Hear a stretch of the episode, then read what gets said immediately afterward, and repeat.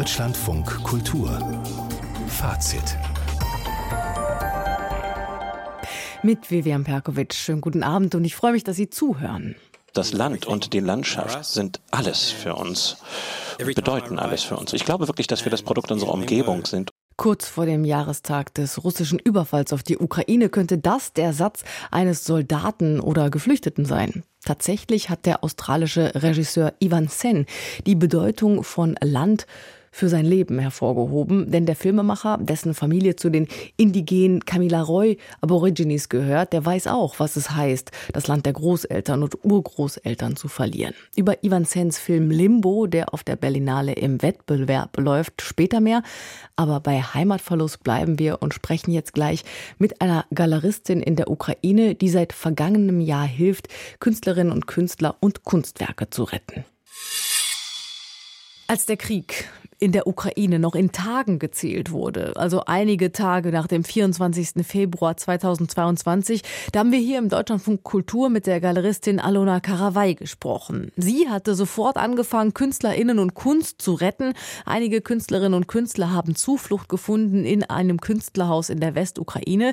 Und das gibt es schon seit 2014, also dem Jahr, in dem der Krieg eigentlich schon begonnen hatte und in dem Jahr, in dem auch Alona Karawai selbst aus dem Donbass nach Ivano-Frankisk fliehen musste.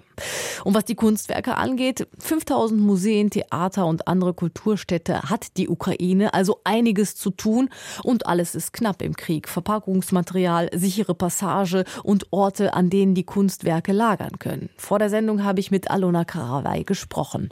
Frau Karawai, wie geht es Ihnen? Also ich bin an einem relativ sicheren Ort, deswegen sage ich, äh, es ist in Ordnung. Ja, danke. Guten äh, Tag.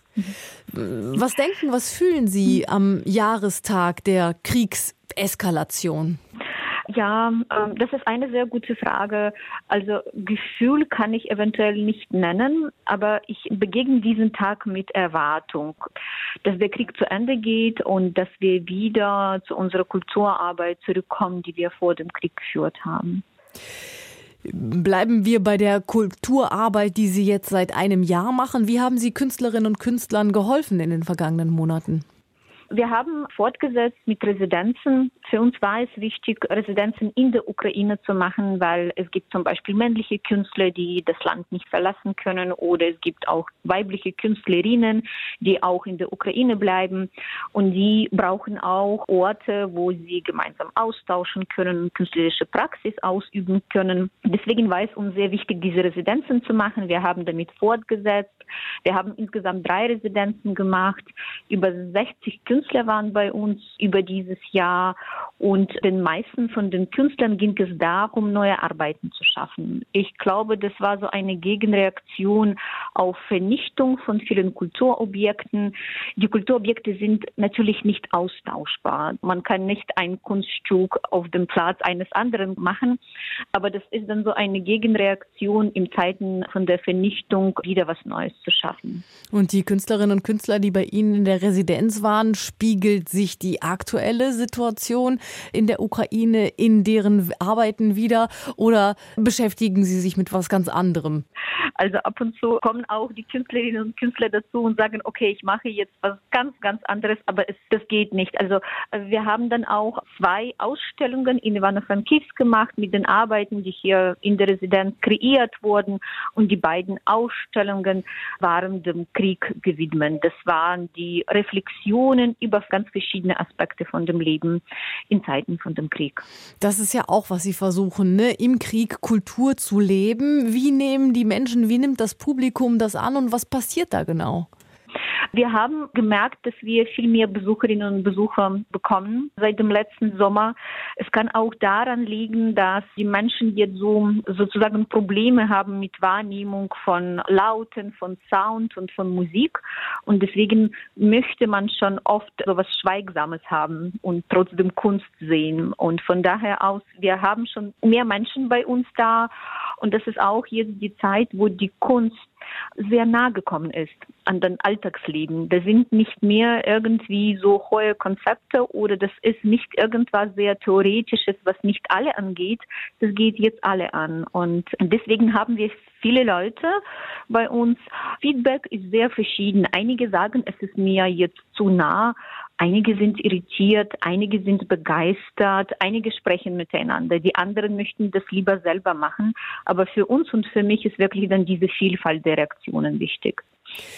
Zu den Kunstwerken. Was für Kunstwerke haben Sie gerettet und wie hat das denn funktioniert in einem sich länger und länger hinziehenden Krieg mit mehr und mehr Städten, in die Zivilisten ja gar nicht mehr reinkommen? Wir konnten fast 700 Stück rausbringen aus verschiedenen Städten. Ich glaube, das ist nicht viel. Das ist dann aber auch nicht wenig. Also ich glaube, dann jedes Stück zählt. Und die meisten wurden in den ersten drei Monaten von dem Krieg rausgebracht. Und des Weiteren kümmern wir uns um diese Kunststücke. Wir haben einige zu Ausstellungen ins Europäische Museum gebracht.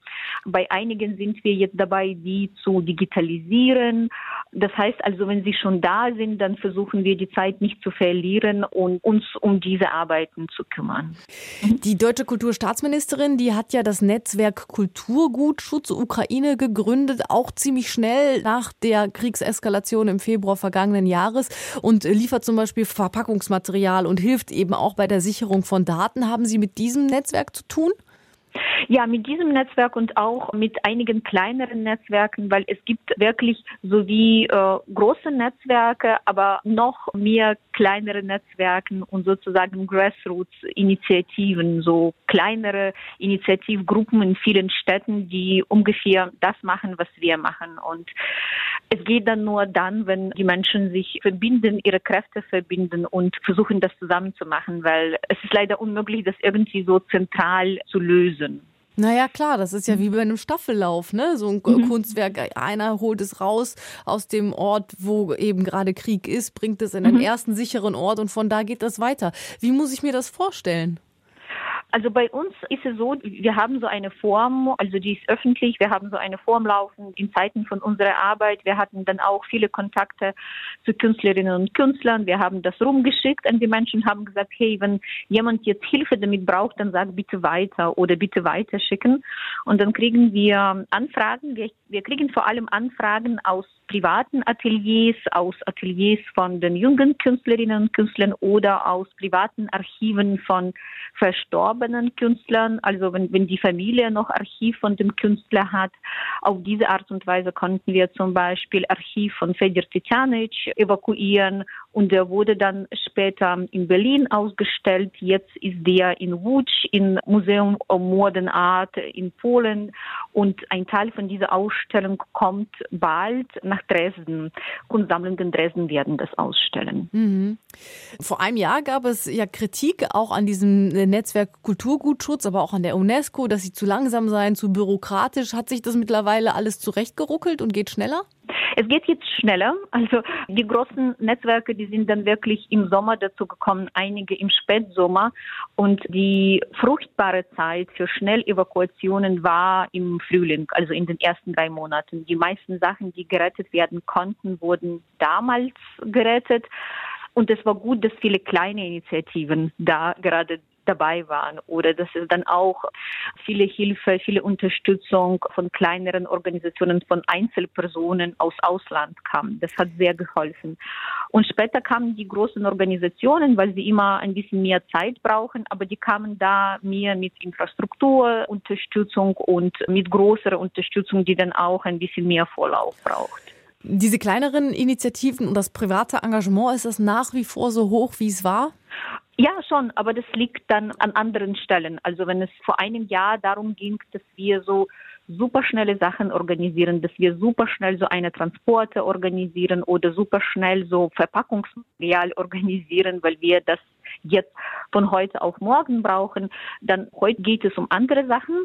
Zum Beispiel, wie gesagt, also heute geht es um Digitalisierung oder noch vor zwei Monaten wir in unserer Initiative, wir hatten eine große Herausforderung mit Energieversorgung und mit Generatoren. Uns ging es natürlich darum, wie wir jetzt das, was wir gerettet haben, auch gut überwintern lassen. Mhm. Und äh, da haben uns auch wiederum private Menschen, Freiwillige geholfen und da war wieder Privates, also dieses Engagement da, um das zu machen. Sie haben zu Beginn des Gespräches gesagt, Sie denken daran, wie dieser Krieg aufhört. Wie blicken Sie denn in die nächsten Monate und in die fernere Zukunft? Was erwarten Sie? Also schon mit Zuversicht, dass wir unsere Menschen zurückhaben. Das ist das Wichtigste. Also ich spreche dann nicht so von Territorien, ich spreche von Menschen, die jetzt in okkupierten Territorien, in okkupierten Städten leben. Und das ist natürlich furchtbar, was da passiert. Ich blicke auch mit dem Verständnis, dass wir viel Arbeit vor uns haben. Wir haben viel Arbeit mit Dokumentation von den Sachen, die vernichtet wurden. Wir haben viel Arbeit mit Trauma von unseren Besucherinnen und Besuchern. Wir haben jetzt Arbeit so irgendwie 10 oder 20 Jahre vor uns, die dieser Krieg uns gebracht hat. Ich wünsche Ihnen alles Gute, Alona Karawai. Danke. Passen Sie auf sich auf. Dankeschön. Mal rauschhaft, mal surreal, aber immer bildstark, so wird die Arbeit der deutschen Regisseurin Claudia Bauer beschrieben. Ihre Inszenierung von Humanisti war für KritikerInnen der Fachzeitschrift Deutsch Theater heute die Inszenierung des Jahres 2022. Und dafür hat Claudia Bauer auch noch den Dreisat Publikumspreis bekommen. In den vergangenen Wochen hatte Bauer dann aber eher abseits der Bühne viel Trubel. Ende Dezember hatte sie ihr Engagement als Hausregisseurin am Schauspiel Dresden aufgegeben, Schauspiel Leipzig aufgegeben, aus Solidarität mit zwei Schauspielerinnen, deren Verträge nicht verlängert worden waren. Und heute Abend hat Claudia Bauer aber am Dresdner Staatsschauspiel inszeniert Vaterland nach dem Roman von Robert Harris. Und das ist eine Was wäre wenn Geschichte. Harris malt sich im Roman aus, was wäre, wenn die Nazis den Zweiten Weltkrieg nicht verloren, sondern gewonnen hätten. Die Geschichte spielt dann eine Woche vor Hitlers 75. Geburtstag in Berlin. Auf der Bühne klingt das so. 1943 Sieg über Russland. Ein Triumph des strategischen Genies des Führers. Die Sommeroffensive der Wehrmacht im Jahr davor hatte Moskau vom Kaukasus und damit die Rote Armee von den Ölfeldern Bakus abgeschnitten. Stalins Leute waren einfach aus Mangel an Treibstoff stehen geblieben, hat mein Papa gesagt.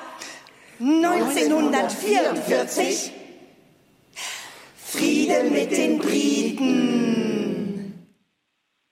Ein Ausschnitt aus Vaterland in der Inszenierung, die heute Premiere hatte in Dresden. Und Eberhard Spreng war auch da. Guten Abend. Guten Abend, Frau Berkowitsch. Wie geht denn das Theater mit der Romanvorlage von Harris um? Ja, zunächst einmal mit diesem Chor. Das äh, steht am Anfang der Aufführung. Das sind wieder wie gelegentlich in Inszenierung von Claudia Bauer maskierte äh, äh, Gesichter, also mit Halbmasken zumindest. Das ist eigentlich, was wir gerade gehört haben, die Generation, die quasi in Nazi-Deutschland aufgewachsen ist und für die das Fortbestehen des tausendjährigen Reiches im Jahre 1964 in dem Sinne eine natürliche, äh, von, äh, von Geburt an existierende Lebenswirklichkeit ist. Natürlich ist es aber auch ein Aufmarsch der Gespenster, denn äh, diese sehr dystopische Vorstellung eines einer fortgesetzten Nazi-Herrschaft ist natürlich wie im Roman schon auch eine sehr düstere, eine sehr trübsinnige Stimmung. Und hier auf der Bühne versucht ähm, die Regisseurin diese forcierte Geschmacklosigkeit, die in dem Gedanken natürlich schon steckt, das Nazireich weiterzuschreiben in die Zukunft, also bis ins Jahr 1964. Sie reagiert darauf indem sie die Ästhetik ein bisschen ausrichtet an den Vor Vorbildern der, des amerikanischen, der amerikanischen Nazi-Musicals, Springtime for Hitler oder ähnliches mhm. oder Kabarett. Das heißt, wir sehen ähm, auch Transgender-Besetzungen. Nadja Stübinger spielt da einen Mann, spielt da Xaver Merz, den Protagonisten, der auf die Suche geht nach einer Wirklichkeit, die gleichzeitig die Gestapo nicht offenbart haben will. Ein großes Staatsgeheimnis natürlich und äh, auch auch andere Figuren sind äh, transgender besetzt. Yassin Trabelsi ist auch wunderschön als Charlotte Maguire. Das sind äh, Dinge, die auch von der Kostüm her, vom Kostüm her, also mit großen, mit diesen langen äh, Nazi-Ledermänteln, die dann aber auch noch mit äh, Schulterpolstern aufgemotzt sind. All das äh, sieht sehr kabarettistisch übersteigert aus und die Inszenierung ist dann über eine ganze Strecke, also mindestens zwei Stunden lang, in dieser Ästhetik, in dieser ironischen ästhetischen Distanz zu ihrem Gegenstand und äh, geht damit natürlich auch ziemlich stark auf Distanz zu dem Roman, der ja eigentlich so in der Gestalt des Thrillers mit politischem Hintergrund, Jean Le Carré wäre so ein Vorbild für diese Art Literatur, äh, sehr ausführlich, ein bisschen langwierig und ein bisschen mit sehr vielen verschiedenen Wendungen seine Geschichte erzählt. Da geht das Theater sehr viel ruppiger und geradliniger mit seinen Figuren um, aber es verliert auch ein ganz klein bisschen den Faden. Also wer den Roman nicht gelesen hat, weiß zwei Stunden lang nicht, was äh, eigentlich erzählt werden soll. Mhm. Anders wird das dann ästhetisch, wenn es plötzlich dann klar wird, diese ganzen ähm, verschiedenen Recherchen führen einfach dahin, dass dieses Nazireich 1964 natürlich die Shoah, die den Holocaust nach wie vor verleugnet und verborgen haben will. Das heißt, die Morde, die da geschehen, und die Selbstmorde äh, finden halt statt an den Teilnehmern der Wannsee-Konferenz. Und das findet äh, Xaver Merz heraus. Und in dem Moment, wo es um diese Thematik geht, wechselt die Ästhetik vom Kabarettistischen, vom Varieté hin zur expressiven Dramatik. Jetzt sind ja solche dystopischen Diktaturvisionen nicht nur auf der Bühne, gerade in Leipzig, am Deutschen Theater in Berlin. Da wird es im Stück Dogs of Europe auch bald um einen abgeschotteten Superstaat gehen, der sich über Belarus und Russland erstreckt. Was genau gibt es zu untersuchen in Bauers Inszenierung und da ja in dieser, in diesen beiden Facetten des kabarettistischen und des wirklich düster dystopischen? Ja, es ist erstaunlich, äh, sich vorzustellen, äh, wie diese, ja, ich meinte eingangs gespenstische Situation eigentlich heute noch auf der Bühne für uns relevant werden kann. Und das äh, tut es eigentlich im Grunde genommen erst im zweiten Teil wirklich in dem Moment, wo es um diese Dramatik geht, die Dramatik der Erkenntnis, die natürlich für uns auch sehr wenig nachvollziehbar ist. Also wir müssen uns natürlich schon sehr anstrengen, uns vorzustellen, dass Nadja Stübing weniger als Xaver Merz tatsächlich da einer äh, gewaltigen Erkenntnis nahekommt. Was aber interessant ist an, diesem, an dieser Problematik ist, das, was die Bevölkerung auch 64 in dieser Fiktion nicht erfahren durfte, ist natürlich immer auch etwas, was auch Deutsche vor 45 letztendlich wussten und nicht wissen wollten. Ich glaube, dass äh, zu diesen Imperien, zu diesen Machtsystemen immer auch eine gewisse Form des Mindfucks gehört, also eine gewisse Form der Manipulation, äh, die darin besteht, dass den Menschen immer nur so viel äh, zu verstehen gegeben wird, dass sie sich selbst einreden könnten, können, nichts gewusst zu haben. Naja, und dazu gehört natürlich auch die Konstruktion des anderen, des Feindes. Ähm, und da in dem Zusammenhang finde ich ganz interessant ähm, die Abstimmung der UN-Vollversammlung zur Friedensresolution ähm, in der Ukraine. Die zeigt, die ist zwar also ähnlich ausgegangen wie vor einem Jahr, also ähnlich viele Staaten haben den Krieg gegen Russland verurteilt, aber Staaten, in denen die Hälfte der Menschheit wohnt, die haben diese Resolution entweder abgelehnt oder sich enthalten. Und was man daraus lesen kann, ist eben, dass internationale Kooperation, Multilateralismus gar keine Selbstverständlichkeit mehr sind, sondern eher mit Sorge beobachtet wird, welche neuen Blöcke sich formieren, also auch welche Dichotomien, die möglicherweise auch so eine Inszenierung ausdrückt oder die Sorge darum. Findet man das da? Das würde ich nicht sagen. Also natürlich geht es in dieser Inszenierung wie auch in dem Roman letztendlich um die Frage, was ist das moralisch richtige Verhalten? Denn Xaver Merz soll uns ja natürlich als der, der positive äh, Protagonist äh, äh, vor Augen treten, als jemand, der das moralisch Richtige tut, eigentlich, auch wenn er das mit einer blutigen Folter bezahlen muss und einer äh, sehr, sehr, sehr bitteren äh, Biografie.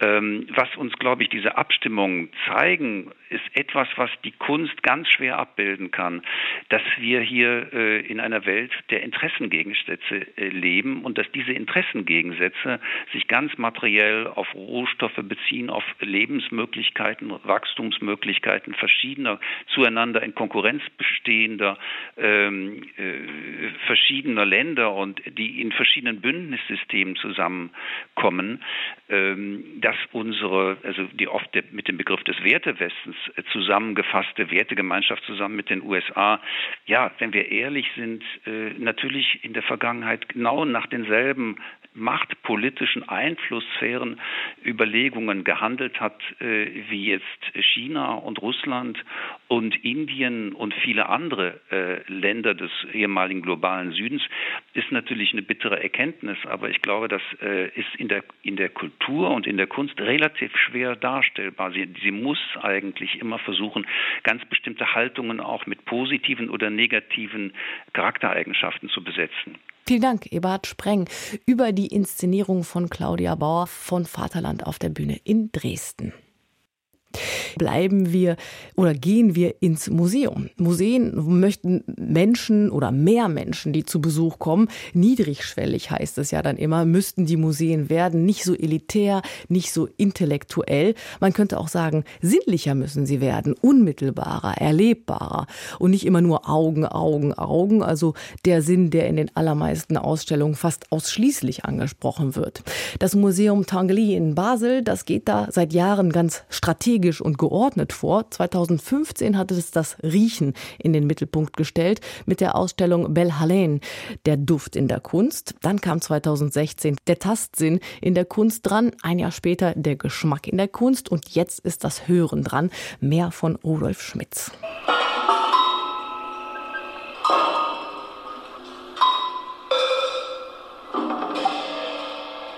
Eine Ausstellung über das Hören in der Kunst das bedeutet an diesem Ort so viel wie Eulen nach Athen tragen. Jean Tinglys Maschinen sorgen für Dauerbeschallung und für gelegentliches Zusammenzucken, wenn mal wieder ein Hammer auf einen Blecheimer trifft. Haben die Dinge ihr akustisches Eigenleben? Museumsdirektor Roland Wetzel. Es ist natürlich auch eine Dimension der Imagination, das Hören, und das tragen wir alle mit uns, und das ist auch etwas sehr Individuelles.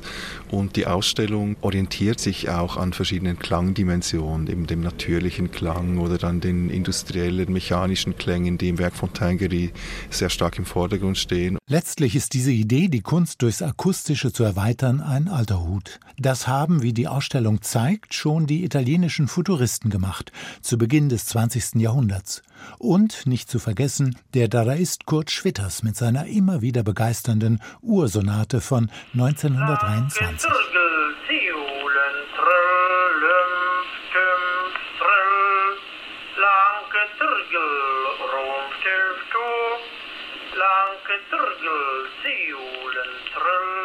Da ging es natürlich auch um Sinnzertrümmerung nach all den hohlen Phrasen, die den Ersten Weltkrieg verklärten. Doch was kann Sound heute bedeuten, wo unsere Welt immer zerbrechlicher zu werden scheint? Die Künstlerin Christina Kubisch gibt darauf eine verblüffende Antwort in ihrer Installation in der Glaspasserelle des Museums, die den Blick auf den Rhein freigibt.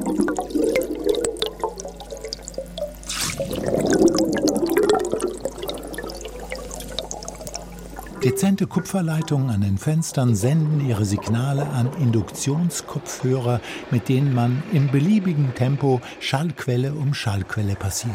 Christina Kubisch.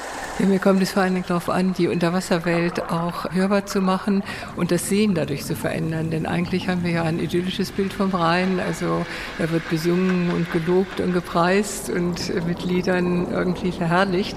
Aber er ist auch eine große Wasserstraße und was man hört mit den Hydrophonaufnahmen, die ich hier einsetze, ist eben auch dieser ganze große Verkehr, der dort ist und andere Klänge.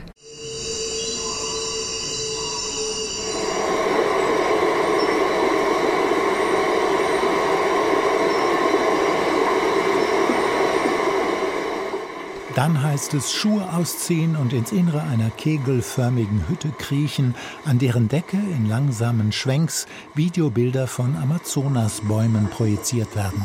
Wurzeln, Stämme, üppig grüne Kronen. Und was hat es mit dem Sound auf sich? Das sind Geräusche, die über Spezialmikrofone die Befindlichkeiten von Bäumen aufzeichnen, die in einem Experiment über längere Zeit mit CO2 behandelt wurden. Markus Meder, seines Zeichens akustischer Ökologe und Klangkünstler, macht in seiner wissenschaftlich-künstlerischen Arbeit Dinge hörbar, die wir nur als Warnsignal empfinden können. Dabei entsteht eine Reihe von ästhetisch interessantem Material, wenn ich forsche. Und äh, das Material transportiert dann eben auch Dinge, die man normalerweise nicht wahrnehmen würde. Und so entsteht eine Erfahrung, eine Umwelt- oder Naturerfahrung, die man so draußen nicht hätte.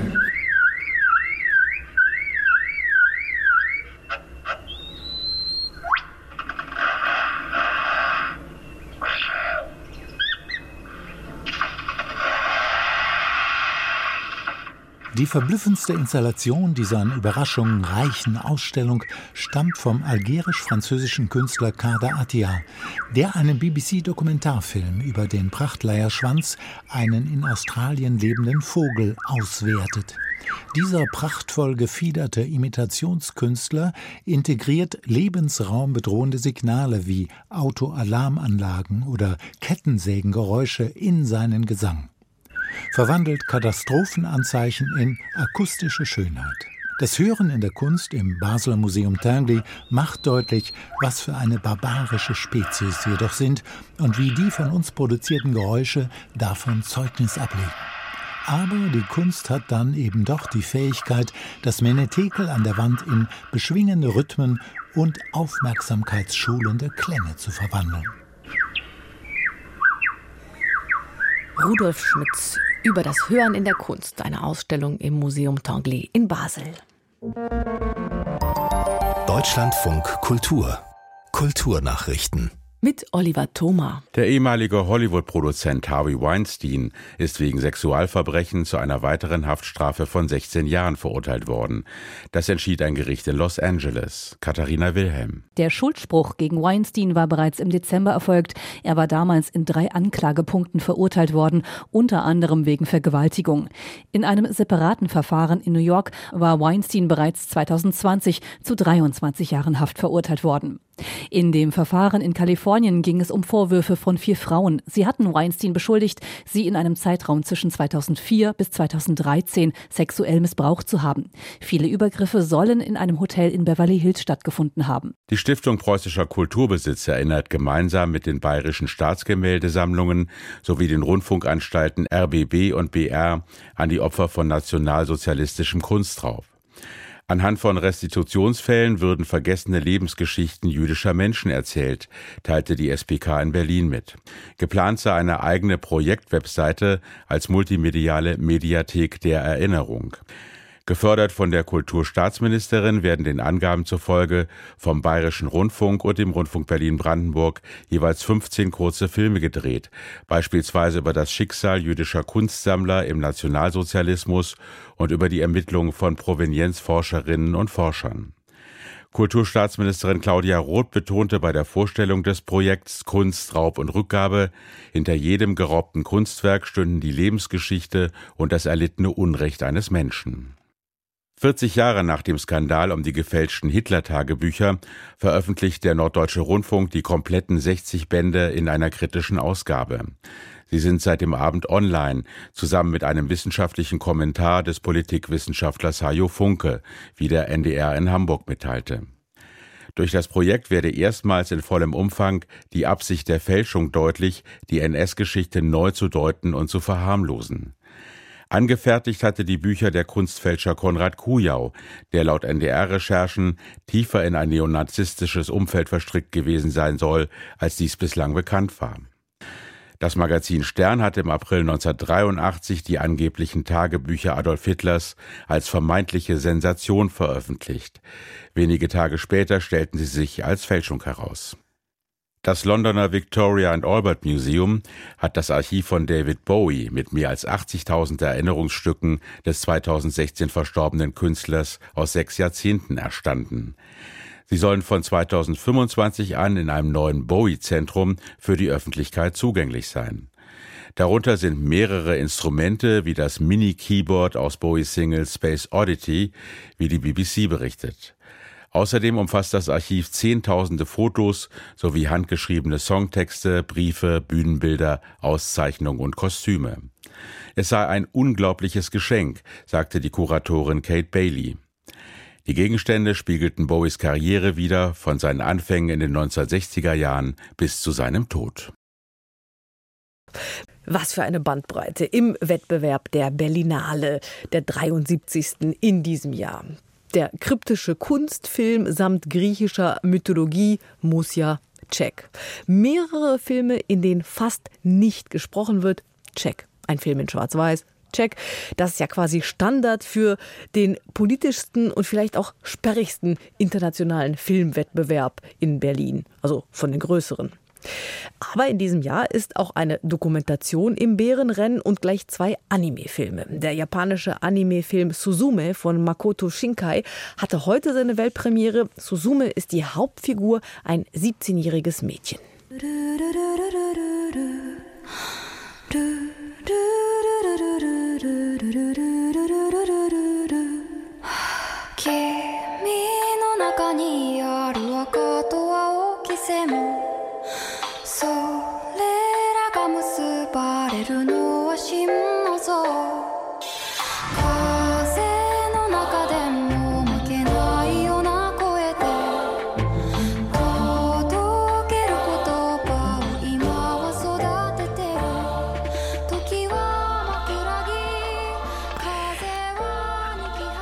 Höreindruck von Suzume, dem ersten Anime-Film, der im Wettbewerb der Berlinale seit über 20 Jahren läuft. Damals gewann Hayao Miyazakis Chihiros Reise ins Zauberland, den Goldenen Bären. Und Anke Lewicke ist mir jetzt zugeschaltet. Worin liegt denn die Faszination dieser Zeichentrickfilme aus Japan? Also was unterscheidet sie von Disney und so? Ja, darüber gibt es ja die tollsten Theorien und auch ganze Doktor- und andere wissenschaftliche Arbeiten. Vielleicht kann man so kurz zusammenfassen, das sind einfach Fantasy-Filme der anderen Art. Also es geht immer wieder um Fabelwesen, die sich nicht einordnen lassen, die weder gut noch böse sind, die ständig ihre Erscheinungsform wechseln und damit auch ihre Charaktereigenschaften. Und dann ist noch auffällig, dass es meistens um junge Mädchen geht, die aus ihrer Schuluniform quasi hinauswachsen, also die dann auch Role Models werden. Und dieser Film äh, Suzume ist schon in Japan ein Riesenerfolg. Der wurde hier auf der Berlinale als internationale Premiere vorgestellt. Und zu jedem Anime gehört eben auch ein Titelsong und den haben wir eben gehört. Und ich wette, den kennt schon halb Japan. Und worum geht's in Suzume? Also außer diesen Gestalten, die sich nicht einfangen lassen und nicht gut oder böse sind. Naja, es geht eben um Susume, die ist 17 Jahre alt. Ihre Mutter ist gestorben. Von dem Vater weiß man eigentlich gar nichts. Sie wird bei der äh, Tante groß und dann fährt sie so zur Schule und dann kommt ihr so ein engelsgleicher Junge entgegen und sie ist so fasziniert, folgt ihm und landet in seiner Gegend, die so verfallen ist. Vielleicht war hier mal ein Erdbeben und da steht so mittenmang eine Tür. Und diese Tür öffnet sie und dann kommen so seltsame Lichtreflexe. Sie macht sie wieder zu, öffnet sie wieder. Es geht so weiter, ja. Und dann verschwindet sie aber wieder und auf einmal gibt es eine Erdbebenwarnung. Und da, wo die Tür war, kommen so merkwürdige rote Erdwürmer raus, so ganz bedrohlich. Sie rast da wieder hin, sieht da diesen Jungen, der Sauto heißt. Gemeinsam machen sie die Tür zu, verhindern das Schlimmste. Ja, und der Film handelt dann davon, dass sie viele andere Türen noch zumachen in ganz Japan Japan. Und sie sind auch die einzigen, die diese ja, Feuerwürmer, würde ich sie mal gerne nennen, sehen. Und man könnte sagen, der Film ist eine Mischung aus neu zusammengesetzten Mythen einer Kultur, die ständig der Zerstörung durch Naturgewalten, Erdbeben, Vulkanausbrüchen, ja, und dazu gibt es aber auch noch eine richtige Portion so japanischen Popkitsch. Und ein bisschen Liebe, ne? Ja, ein bisschen viel Liebe. Aber es ist doch trotzdem auch toll gezeichnet. Es ist so sehr realistisch, dass man am liebsten da beim Essen mitsitzen würde. Es sieht alles so appetitlich aus. Und man kriegt auch durch die Animation so ein Gefühl von der Dimension von Tokio. Und ich finde, dadurch, dass das so genau und präzise gezeichnet ist, auch die Natur, wirkt das Fantastische, was unter uns da in der Erde ist, einfach äh, noch bedrohlicher. Und dann gibt's ja auch so schöne Figuren. Also es gibt hier eine Katze, und die ist eben auch wieder so ein Fabelwesen. Ist sie jetzt gut oder böse? Was führt sie im Schilde? Und sie verwandelt eben den Jungen in einen Stuhl hinein. Und der Stuhl hat nur drei Beine. Und dann gibt es ganz schöne Verfolgungsjagden zwischen Katze und diesem dreibeinigen Stuhl. Also der Film hat schon viele schöne Schauwerte. So, und von der bunten, animierten Welt kommen wir jetzt ungefähr ins Gegenteil, in einen ganz langsamen, schwarz-weißen, entschleunigten Film. Der lief heute auch im Wettbewerb der Berlinale, nämlich der australische Film Limbo von Ivan Sen. Ein Film noir in der Wüste. Und Ivan Sen, den kennt man auch auf der Berlinale, ne? Ja, das war ebenfalls auch 2002. Damals hatte er mit seinem Regiedebüt Beneath the Clouds den First Feature Award gewonnen. Das ist eine Liebesgeschichte zwischen zwei Außenseitern gewesen. Beide haben einen Aboriginal-Hintergrund. Und das ist eine sehr autobiografische Erzählung gewesen. Ivan Sens Vater ist Europäer, der war aber immer abwesend und er hat eine Aboriginal-Mutter, ist auch in der Community aufgewachsen. Also die Heldin aus seinem ersten Film, den Rassismus, Rassismus, den die erfahren, kennt er auch aus eigener Erfahrung. Und er war einer der ersten Aboriginal-Filmemacher, die dann so international Erfolg hatten und die eben aus ihrer Perspektive Geschichten über die australischen Ureinwohner, Ureinwohnerinnen erzählen. Und warum als Film noir? Ja, weil man mit dem Genre doch so in schöner Beiläufigkeit ganz gut Stimmung, Alltag und Realität einfangen kann. Sie haben ja schon gesagt, das spielt so in einer Wüste. Das ist eine Opalgegend. Da leben die Weißen und auch die Schwarzen eben davon. Aber es ist alles so runtergekommen. Jeder lebt so in so schäbigen Häusern, Wohnwagen. Und dann kommt eben so der Ermittler an. Und das ist so, wie man ihn aus dem Film Noir kennt. So ein richtiger Hardboiled-Detektiv, auch so ein bisschen fertig. Der hat schon alles gesehen gesehen. Er ist ziemlich wortkarg, trifft aber auch auf eine Mauer des Schweigens. Und es wird ein Fall aufgerollt einer verschwundenen Aboriginal-Frau von vor 20 Jahren, aber keiner will so richtig drüber sprechen. Und dann passiert aber sowas, dass dieser Detektiv, der auch was Rassistisches hat, auf einmal zu so einer White Savior-Figur wird und diese Aboriginal-Familie wieder zusammenbringt, als bräuchte sie die starke weiße Hand. Und damit wird eben auch diese ganze Kolonial Kolonialgeschichte und der Rassismus und sowas auch so ein bisschen ausgeblendet. Also ich finde das eine merkwürdige Heldenfigur. Und eigentlich erstaunlich, dass das äh, inszeniert ist dann von Ivan Sen. Was bleibt denn in diesem Film jenseits dieses weißen Retters? Also ich muss sagen, dass ich schon finde, dass diese Unwirtlichkeit sehr, sehr gut eingefangen ist. Also ein Film Noir, der ist auch wirklich schwarz-weiß fotografiert. Und das war von Ivan Sen, war das von Anfang an klar, weil das ein sehr besonderer Ort in Australien ist, eine Wüste mit einem weißen Boden. When I first wrote the film Limbo, I always wanted to shoot the film in black and white from the very beginning because the location is a very special place in Australia where the ground is white. And I always felt that this film um, can be focused on the characters and the story, and the color um, Ja, also Ivan Sen sagt weiter, dass die Farbe eigentlich nur abgelenkt hätte von seiner Geschichte, von den Figuren. Und ich muss sagen, durch dieses Schwarz-Weiße, die Wüste wirkt so unendlich weit, aber trotzdem klaustrophobisch. Und wir hatten ja schon gesagt, dass dort vom Opalabbau gelebt wird. Also man sieht von oben immer die Löcher. Und diese Landschaft hat genauso was Verwundetes wie die Bewohnerinnen und Bewohner in ihr.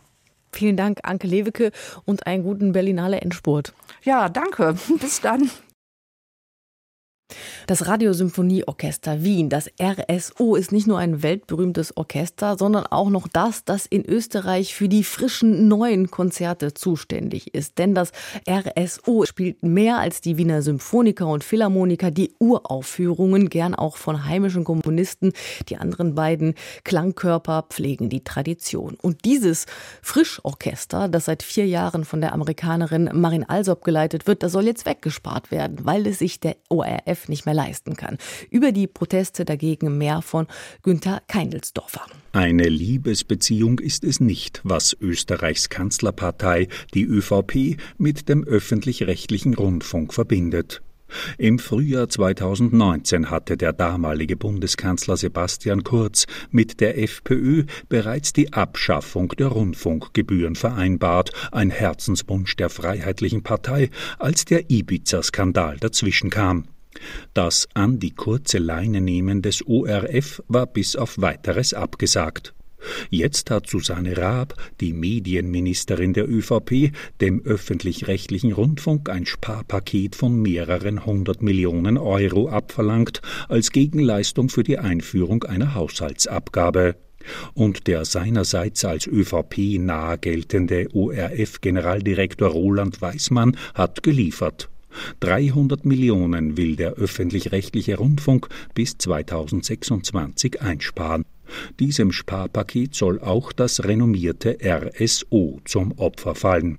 Daniel Froschauer, Vorstand eines anderen großen Wiener Orchesters, der Philharmoniker, zeigt sich fassungslos. Entsetzlich. Die, der RSO ist eine bedeutende kulturelle Einrichtung mit ganz spezifischen Aufgaben. Und ein Wegfallen des, dieses Orchesters würde eine, eine große Lücke in der Vielfalt Wiens und Österreichs bedeuten.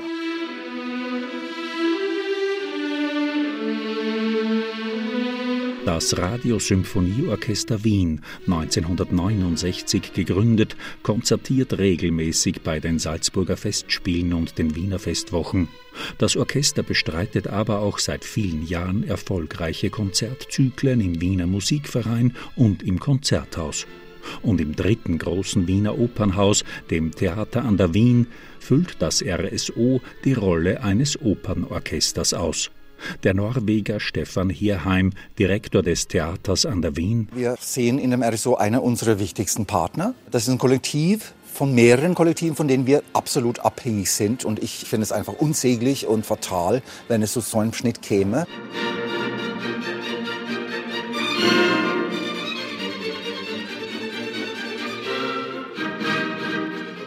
In diesen Tagen flutet eine machtvolle Protestwelle über den ORF und die zuständige Medienministerin hinweg.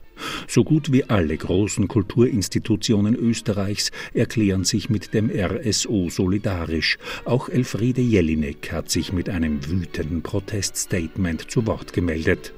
Veronika Kaup-Hasler, Kulturstadträtin im SPÖ-regierten Wien, zieht einen Vergleich mit der Bundesrepublik Deutschland. Zu sehen, dass allein in Bayern äh, der Bayerische Rundfunk drei große Einheiten hat. ARD hat 16 Ensembles. Also in Deutschland haben wir bei allen großen Medienanstalten mehrere Orchester oder Big Bands sozusagen. Und in Österreich wird das einzige Orchester eines äh, öffentlich-rechtlichen Rundfunks eingestellt. Das ist eine Katastrophe.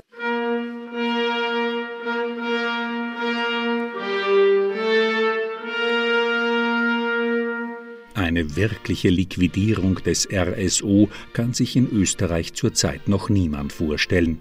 Hinter den Kulissen sind zurzeit jedenfalls intensive Gespräche zur Rettung des Radiosymphonieorchesters Wien im Gange. Inzwischen haben auch die Grünen, Koalitionspartner der ÖVP in der Bundesregierung, erkannt, dass Handlungsbedarf besteht. Andrea Mayer, parteifreie Kulturstaatssekretärin auf grünem Ticket, hat sich in die Verhandlungen eingeschaltet. Dieses wunderbare Orchester jetzt irgendwelchen Sparzwängen zum Opfer fallen zu lassen, heute für absolut nicht zielführend. Der kulturelle Auftrag darf bei den anstehenden Diskussionen über diese Finanzierungsgrundlagen des ORF nicht außer Acht gelassen werden. Was genau das bedeutet, lässt sich zurzeit noch nicht absehen. Faktum ist, dass die Kulturstaatssekretärin und ihre Fachleute mit Hochdruck an der Rettung des RSO arbeiten. Wichtig ist, dass es finanziert ist. Ob es jetzt selbstständig ist oder Teil des ORF ist, das werden wir sehen. Die Musikerinnen und Musiker des RSO Wien scheinen sich von den öffentlichen Debatten um ihre Zukunft, zumindest nach außen hin, nicht beeindrucken zu lassen. Am 23. März wird der Stiftungsrat des ORF über die Zukunft des Klangkörpers entscheiden. Am selben Abend wird das RSO im Wiener Musikverein konzertieren, zusammen mit Igor Levit. Man gibt Henze und Bartok. Günter Keinelsdorfer über die ORF-Sparpläne, die das RSO betreffen. Und jetzt die Kulturpresseschau von Laura Helena Wurth. Man erinnert sich an die falschen Hitler-Tagebücher, die den Stern 1983 in eine große Krise stürzten.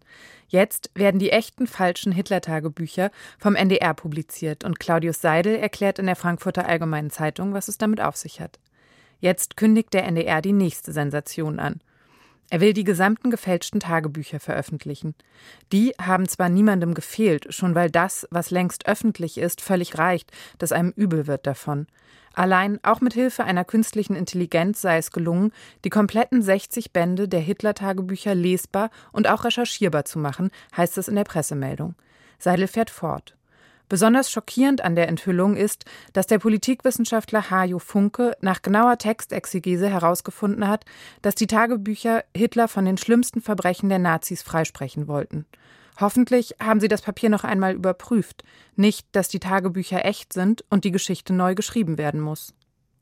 Im Berliner Tagesspiegel berichtet unterdessen Nicola Kuhn von einem Empfang in der Neuen Nationalgalerie, bei dem deren Direktor Klaus Biesenbach quasi als sich selbst erfüllende Prophezeiung eine neue Abteilung für Film ankündigte. Kuhn schreibt dazu für drei Gs ist Klaus Biesenbach vom Museum of Modern Art in New York als Direktor der neuen Nationalgalerie nach Berlin geholt worden. Für Geld, Glamour und gute Kunst. Munter zählt Kuhn auf, wer sich alles in der gläsernen Halle des Mies van der Rohe-Baus hat blicken lassen.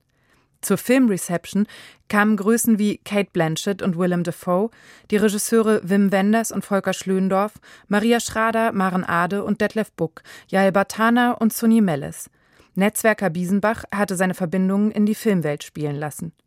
Und sie erläutert weiter, warum genau Biesenbach all diese klingenden Namen versammelt hat und schreibt, dem künftigen Museum des 20. Jahrhunderts, das nebenan entsteht, fehlt als Gattung der Film. Eine eigene Abteilung müsste her, im besten Fall wie das Filmdepartment des MoMA. Große Pläne, die wir gespannt verfolgen werden.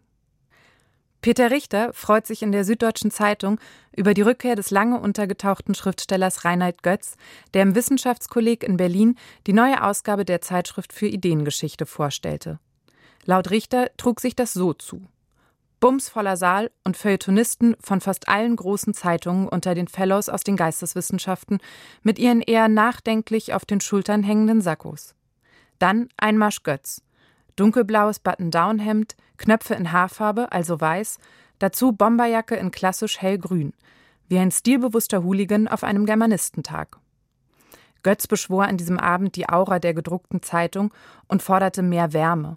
Was genau er damit meinte, weiß Richter und lässt uns wissen, in konkreter Abgrenzung zu dem Boshaftigkeitskitsch von Maxim Biller plädiert Reinhard Götz dafür, dass bei aller Genauigkeit des Blicks auch Freundlichkeit und Wärme in der Beschreibung von Menschen, Institutionen, sozialen Zusammenhängen der Wahrheitsfindung dienstbar gemacht werden könnten.